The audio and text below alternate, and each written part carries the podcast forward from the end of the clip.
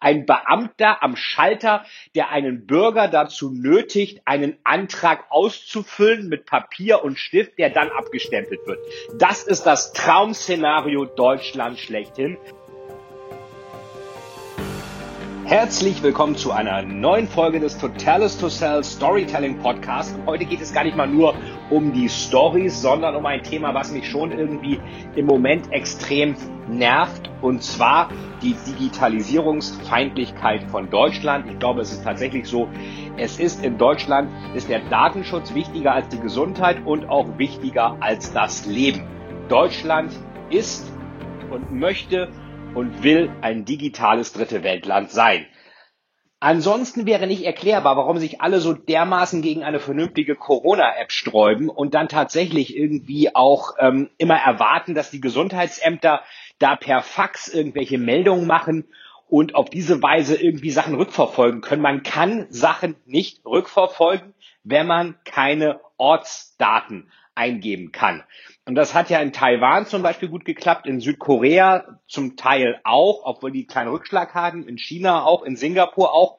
Und da wird immer gesagt, ja, das sind autoritäre Staaten, da gibt es keinen Datenschutz. Man muss sich einfach die Frage stellen, will ich weiterhin über 500 Tote pro Tag haben oder will ich Datenschutz? Die beiden Fragen gibt es. Deutschland hat sich für den Datenschutz und jetzt für das absolute Chaos jetzt auch zu Weihnachten mit Total Lockdown entschieden.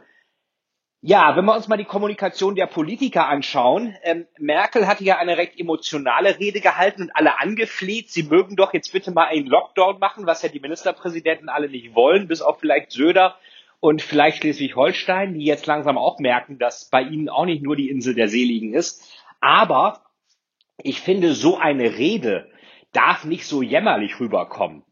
Ähm, vor allen Dingen hätte sie auch mal sagen sollen, was wird denn jetzt gemacht und äh, vielleicht auch mal die Deutschen vorbereiten. Wir müssen digitaler werden mit dieser Hammer- und Meißel-Methode und Gesundheitsämter faxen irgendwas und irgendwelche Bundeswehrsoldaten telefonieren da hilflos den Leuten hinterher. Das sind Mittelaltermethoden. Wir behandeln Corona mit den Methoden des Mittelalters, nämlich die Theater sind zu und die Leute dürfen sich nicht treffen. Genauso wurde schon vor 300 Jahren, auch wenn das dann eher Renaissance war oder Barock, wurde schon da irgendwie andere Seuchen besiegt. Das ist überhaupt nichts Modernes, wie das hier im Moment läuft. Und das ist natürlich sehr schade, weil es deutlich besser gehen würde. Ähm, es gab ja mal eine Anfrage auch ähm, beim Berliner Senat, was eigentlich mit diesem ganzen, äh, kennen Sie auch alle diese, die, oder kennt ihr, diese bescheuerten Zettel, die man selbst dann ausfüllen muss, wenn man irgendwie in der Bäckerei nur kurz einen Kaffee am Tisch trinkt. Ähm, die werden dann irgendwo hingelegt und irgendwelche Stalker, die hinter einem her sind, haben dann sofort die Adresse und die Telefonnummer. Der Senat sagte dann wohl irgendwie, er wüsste gar nicht, wo die ausgewertet werden. Also das ist ja auch, kann ja eigentlich auch nicht sein, dass Leute diese ganzen Zettel ausfüllen müssen, aber dann gar nicht wissen, wo das überhaupt hingeht, da also nichts ausgewertet wird. Hauptsache, der Deutsche ist immer froh, wenn er einen Zettel ausfüllen kann. Das ist das Tollste überhaupt. Ein Beamter am Schalter, der einen Bürger dazu nötigt, einen Antrag auszufüllen mit Papier und Stift, der dann abgestempelt wird. Das ist das Traum-Szenario Deutschland schlechthin. Gibt's ja den schönen Spruch. Wovor hat der Deutsche am meisten Angst? Äh, vor einem Beamten am Schalter zu sitzen. Was ist der größte Traum des Deutschen, als Beamter hinter dem Schalter zu sitzen? Stimmt leider auch. Ähm, von daher, diese ganze Umgang, dieser, dieser nicht digitale Umgang mit der Technik, dann diese Datenschutzbehauptung, die den Leuten ja sonst völlig egal ist, wenn es darum geht, sich in, in sozialen Medien irgendwie zu, zu zeigen und teilweise sogar zu exhibitionieren, da ist es völlig egal, wenn es um Leben und Tod ähm, geht, da ist es auf einmal ganz kriegsentscheidend und das Wichtigste überhaupt, dass bloß keine einzige Bewegungsmeldung äh, irgendwo hinkommt. Ja gut, dann hat man halt weiterhin 570 Tote pro Tag. Ähm, so traurig das ist, aber da hat sich dann offenbar dieses Land genau dafür entschieden. Ähm, zur Rede von Merkel muss ich ehrlich gesagt sagen, fand ich ein bisschen, bisschen weinerlich. Eigentlich will man da doch so eine Art Churchill Blut, Schweiß und Tränenrede, wo Churchill damals sagte, I have nothing to bring you but blood, sweat and tears. Das hat er ja so sehr schön äh, gesagt oder auch am Ende, äh, das hätte man eigentlich auch für die Pflegekräfte und die Ärzte sagen können. Churchill sagte ja mal, ähm, es gab wenig Situationen, wo so wenige so viel für so viele getan haben. Das war dann äh, nach dem Zweiten Weltkrieg. Also so viele, so wenige, so viel für so viele. Ähm, auf Englisch noch viel schöner, weil man da dieses viele in mehreren Variationen hat. Die englische Sprache ähm, hat ja deutlich mehr Wörter als die deutsche, interessanterweise. Man würde mal denken andersrum. Die deutsche Sprache ist sehr gut darin, äh, so Baukastenwörter zu erfinden. Meinetwegen Steuervergünstigungsabbaugesetz. Äh, so ein bescheuertes Wort gibt es nur in Deutschland und so eine bescheuerte Idee gibt es auch nur in Deutschland. Steuervergünstigungsabbaugesetz war, glaube ich, Hans Eichel damals. Also Deutschland ist so eine Baukastensprache, ist ja auch ein Land der Ingenieure, äh, auch wenn äh, da bei allen ingenieurslastigen äh, äh, Industriezweigen wie Automobilindustrie gerade proaktiv von Deutschland und äh, EU und äh, von der Leyen gesteuert die Brechstange angesetzt wird. Aber anderes Thema soll uns hier nicht interessieren. Ähm, interessant ist halt bei dieser Merkel-Rede würde man erwarten, so ein bisschen wie Churchill, um, ähm, there seldom be a situation where so few have done so much for so many. Also das muss, das kann ruhig emotional werden. Ich finde es sehr schön, dass sie auf ihre alten Tage, die Bundeskanzlerin, mal so ein bisschen emotional wird. Ich habe das ja auch bei diversen Interviews bei der Welt kommentiert. Ich war jetzt äh, bis gestern in einem extrem stressigen und super spannenden Strategieprojekt, sodass ich auch, äh, es kam eine tolle Interviewanfrage, ich konnte wirklich nicht weg. Ich war wirklich ewig in Videokonferenzen. Es ging einfach nicht. Aber deswegen sage ich es jetzt einfach, es war mir zu weinerlich. Das hat ja auch äh, hier ähm, Post von Wagner in der Bildzeitung gesagt und ähm, andere haben es nicht so richtig kommentiert.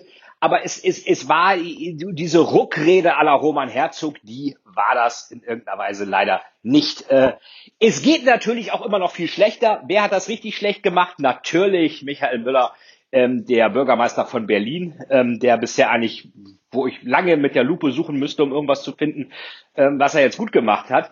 Und der sagte ja, ähm, praktisch shoppen gehen oder nicht ist eine Sache von Leben und Tod. Das war jetzt ein Riesenskandal in den Zeitungen, so nach dem Motto, wer jetzt einkaufen geht, der nimmt Tote in Kauf.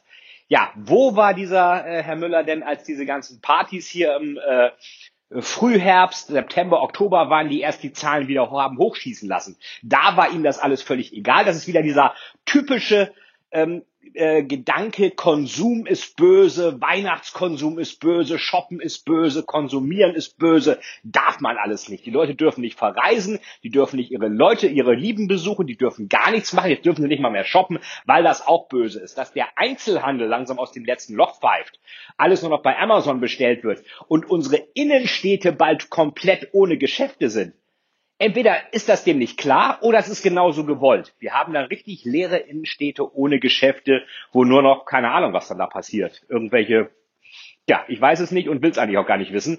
Ähm, macht mir jedenfalls große Sorgen, auch was den Einzelhandel generell angeht. Gerade das Weihnachtsgeschäft ähm, hat mir letztens einer äh, eine Führungskraft von einer sehr großen Buchhandelskette gesagt, die könnten eigentlich nur zu Weihnachten aufmachen, vor Weihnachtszeit. Und ähm, würden dann, wenn sie nur in diesen drei Monaten offen hätten, würden sie mehr Gewinn machen, als wenn sie das ganze Jahr offen haben. Geht natürlich nicht. Man kann die Leute nicht für drei Monate einstellen und dann wieder feuern. Ähm, ist auch gut so, ist auch nicht sehr sozialverträglich. Aber das Hauptgeschäft wird Ende des Jahres gemacht und das fällt jetzt zum Teil weg. Wer sich darüber natürlich freut, ist Amazon. Aber das sehe ich mit ganz, ganz, ganz großer Besorgnis, dass uns der gesamte Einzelhandel kaputt geht. Und ob Leute dann wirklich Innenstädte wollen, wo nur noch irgendwelche besoffenen Touristen auf irgendwelchen Parkbänken rumgrölen und ansonsten gar nichts mehr ist, äh, wobei, wie sollen die da grölen, wenn es auch keine Geschäfte mehr gibt, wo man irgendwelche äh, Biere kaufen kann? Also auch das wird schwierig. Ähm, ob man so eine Stadt möchte ähm, und alle nur noch zu Hause hocken und alles nur noch online ähm, bestellen und konsumieren, ähm, da habe ich doch meine großen Zweifel. Also das war eigentlich so eine Art ähm, ja, man kann sagen, Woche der Kommunikationsdesaster. Also Müller mit seinem, äh, äh, hier äh, ist eine Frage von Leben und Tod. Ich habe das Zitat nicht mehr ganz genau im Kopf, war auch in der Bildzeitung, BZ, überall ist das kommentiert worden. Äh, also, dass man jetzt einkaufen geht oder nicht. Auch noch so ein Blödsinn, man muss sich nicht am 28. einen Pullover kaufen. 28. Dezember. Das geht meiner Ansicht nach dem Bürgermeister einen Scheiß an, auf Deutsch gesagt, wann sich Konsumenten einen Pullover kaufen dass man Weihnachten teilweise Geschenkgutscheine bekommt, die man dann nach Weihnachten einlöst. Ähm, das hat er wahrscheinlich auch noch nicht gehört. Also dermaßen weit weg von der Realität, dass einem echt die Worte fehlen.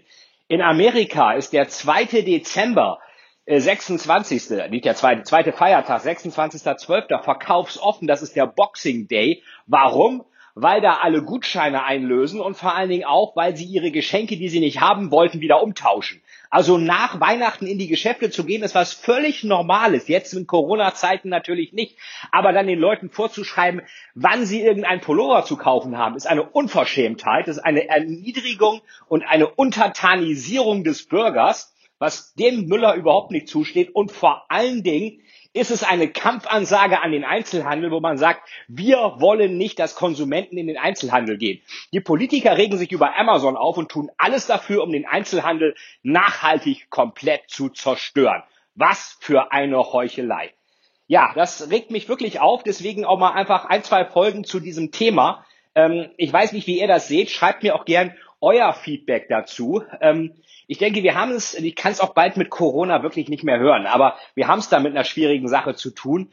Aber wenn man sich dann absichtlich doof anstellt und Schuldige da sucht, wo sie gar nicht sind und dann auch glaubt, die Bürger wären blöd genug, das zu glauben, sind einige ja wahrscheinlich auch, weil sonst würden sie solche Leute ja nicht wählen.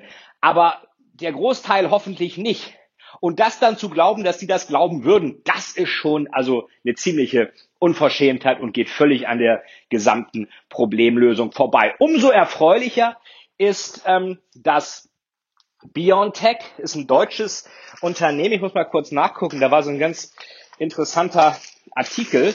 Ähm, genau, äh, das haben zwei Milliardäre gegründet oder finanziert. Andreas und Thomas Strüngmann. Äh, nachdem ohne die gäbe es kein BioNTech oder BioNTech, ohne das gäbe es keinen Impfstoff. Den hat ja BioNTech mit dem amerikanischen Pharma-Riesen Pfizer hergestellt, also in einer Rekordzeit. Äh, also ganz tolle Geschichte. Und ähm, der, äh, die haben halt den Gründer, jetzt muss ich gucken, ich vergesse den Namen über den, den, den Gründer, den Mediziner von äh, BioNTech. Ich finde es jetzt hier wirklich nicht. Ähm, der hieß, ähm, keine Ahnung, ich suche hier gerade in der, in der, in der Zeitung, die kommt von Hexal, soweit ich weiß, Thomas und Andreas Sprüngmann, die haben da investiert, die haben auch dem Unternehmen genügend äh, ähm, Ugur Sahin und Özlem Türeci aus äh, der Türkei, die haben BioNTech gegründet, also auch eine super tolle Story, super Wissenschaftler haben dann zwei Geldgeber gefunden, die auch BioNTech wirklich den nötigen Atem gelassen haben, damit die groß werden konnten und nicht, wie das teilweise ja oft im Startup Biotech Venture Capital Bereich ist, dass man da wirklich alle paar Monate nach neuem Kapital betteln muss, weil ansonsten die Bude zusammenbricht. Das würde ich mir eigentlich mal wünschen, auch von gewissen Leuten wie Olaf Scholz, dass solche Leute, die ja immer sonst als böse Kapitalisten dargestellt werden, dass man sagt, ohne den Risikomut dieser beiden Unternehmer, äh, Andreas und Thomas Strüngmann, hätte man keinen Impfstoff, jedenfalls nicht so schnell. Ähm, solche äh, Initiativen braucht Deutschland und nicht konsumentenfeindliche, untertanartige Maßregelung und Belehrung von Leuten, äh, die es selber überhaupt nicht im Griff haben. Das war heute nochmal ein paar Gedanken zur Corona-Krise, zu Kommunikationsdesastern, zu BioNTech und zu unserer Kanzlerin, die leider äh, sich nicht äh, allzu sehr von Winston Churchill hat inspirieren lassen. Ich wünsche euch allen eine schöne Vorweihnachtszeit. Danke euch fürs Zuhören und lasst mir gerne eine Bewertung da und ich freue mich beim nächsten Mal hier im Total is to Sell Storytelling Podcast mit Veit Etzold. Alles Gute, schöne Adventszeit. Tschüss.